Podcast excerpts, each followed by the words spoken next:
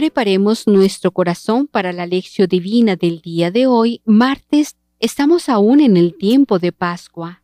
La lectura de hoy es tomada del evangelista San Juan, capítulo 17, versos del primero al once en su primera parte.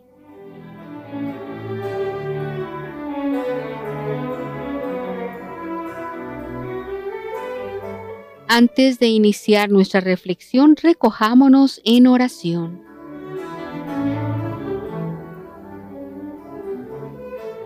Te pedimos, Dios de poder y misericordia, que envíes tu Espíritu Santo para que, haciendo morada en nosotros, nos convierta en templos de su gloria.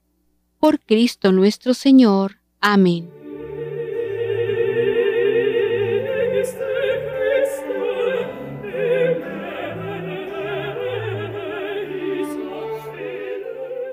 Del Santo Evangelio según San Juan.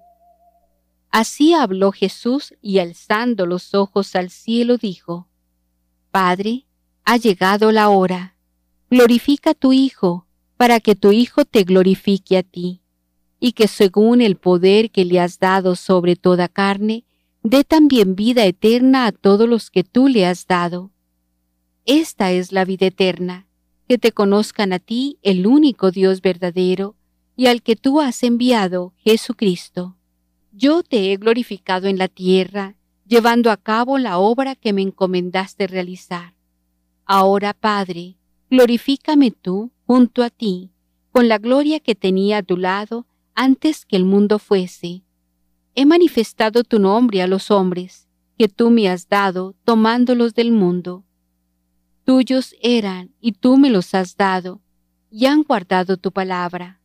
Ahora ya saben que todo lo que me has dado viene de ti, porque las palabras que tú me diste me las he dado a ellos, y ellos la han aceptado, y han reconocido verdaderamente que vengo de ti, y han creído que tú me has enviado.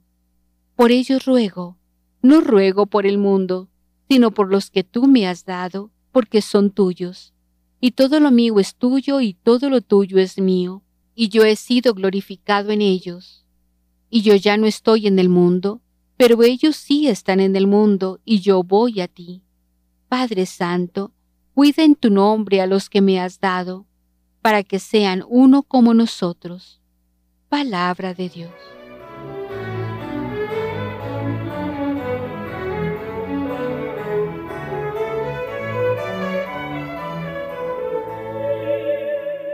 Reflexionemos.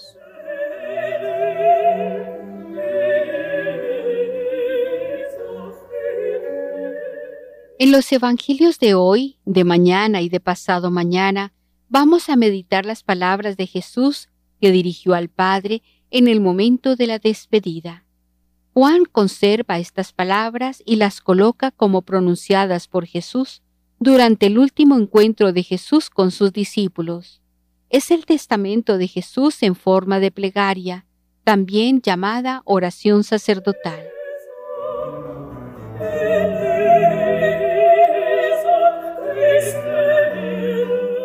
El capítulo 17 del Evangelio de Juan es el final de una larga reflexión de Jesús iniciada en el capítulo 15 sobre su misión en el mundo. Las comunidades guardarán estas reflexiones para poder entender mejor el momento difícil que atraviesan, tribulación, abandono, dudas, persecución. La larga reflexión termina con la oración de Jesús para las comunidades. En ella afloran los sentimientos y las preocupaciones que según el evangelista estaban en Jesús en el momento de salir de este mundo para el Padre. Ahora Jesús está ante el Padre con estos sentimientos y con esta preocupación intercediendo por nosotros. Por esto, la oración sacerdotal es también el testamento de Jesús. Mucha gente en el momento de despedirse por siempre deja algún mensaje. Todo el mundo guarda palabras importantes del Padre y de la Madre, sobre todo cuando son de los últimos momentos de la vida. Conservar estas palabras es como guardar a la persona es una forma de añoranza.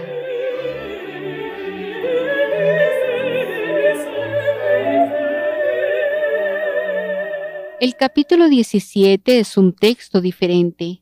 Es más de amistad que de razonamientos. Para captar bien todo su sentido, no basta la reflexión de la cabeza, de la razón. Este texto debe ser meditado y acogido también en el corazón.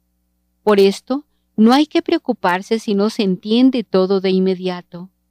El texto exige toda una vida para meditarlo y profundizarlo. Un texto así hay que leerlo, meditarlo, pensarlo, leerlo de nuevo, repetirlo, rumiarlo, como se hace con un caramelo en la boca, un caramelo que gusta. Una de las vueltas y vueltas en la boca hasta terminarlo de todo. Por esto, cierra los ojos, haz silencio dentro de ti y escucha a Jesús que te está hablando a ti, transmitiéndote en el testamento su mayor preocupación, su última voluntad. Trata de descubrir cuál es el punto en que Jesús insiste más y que considera el más importante.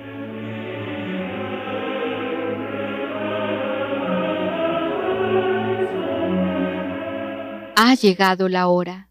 Padre, ha llegado la hora. Es la hora largamente esperada. Es el momento de la glorificación que se hará a través de la pasión muerte y resurrección. Es el momento de la glorificación que se hará mediante la pasión, la muerte y la resurrección. Al llegar al final de su misión, Jesús mira hacia atrás y hace una revisión. En esta plegaria, Él va a expresar el sentimiento más íntimo de su corazón y el descubrimiento más profundo de su alma, la presencia del Padre en su vida.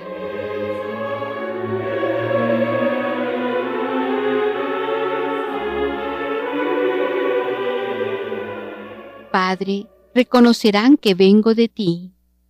Al volver a ver su vida, Jesús se ve a sí mismo como la manifestación del Padre para los amigos que el Padre le dio.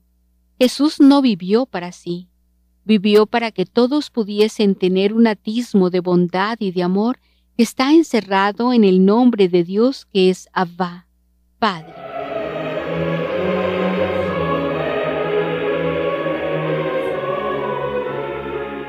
Todo lo mío es tuyo, todo lo tuyo es mío.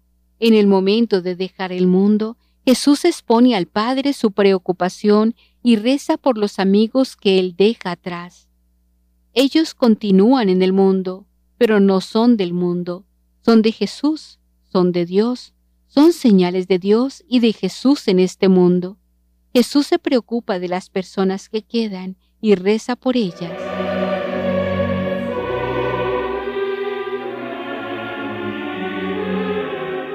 para la reflexión personal.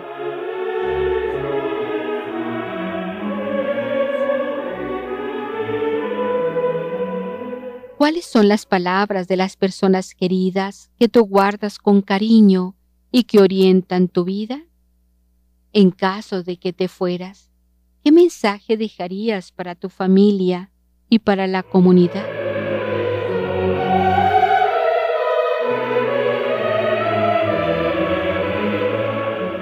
¿Cuál es la frase del testamento de Jesús que más te tocó y por qué?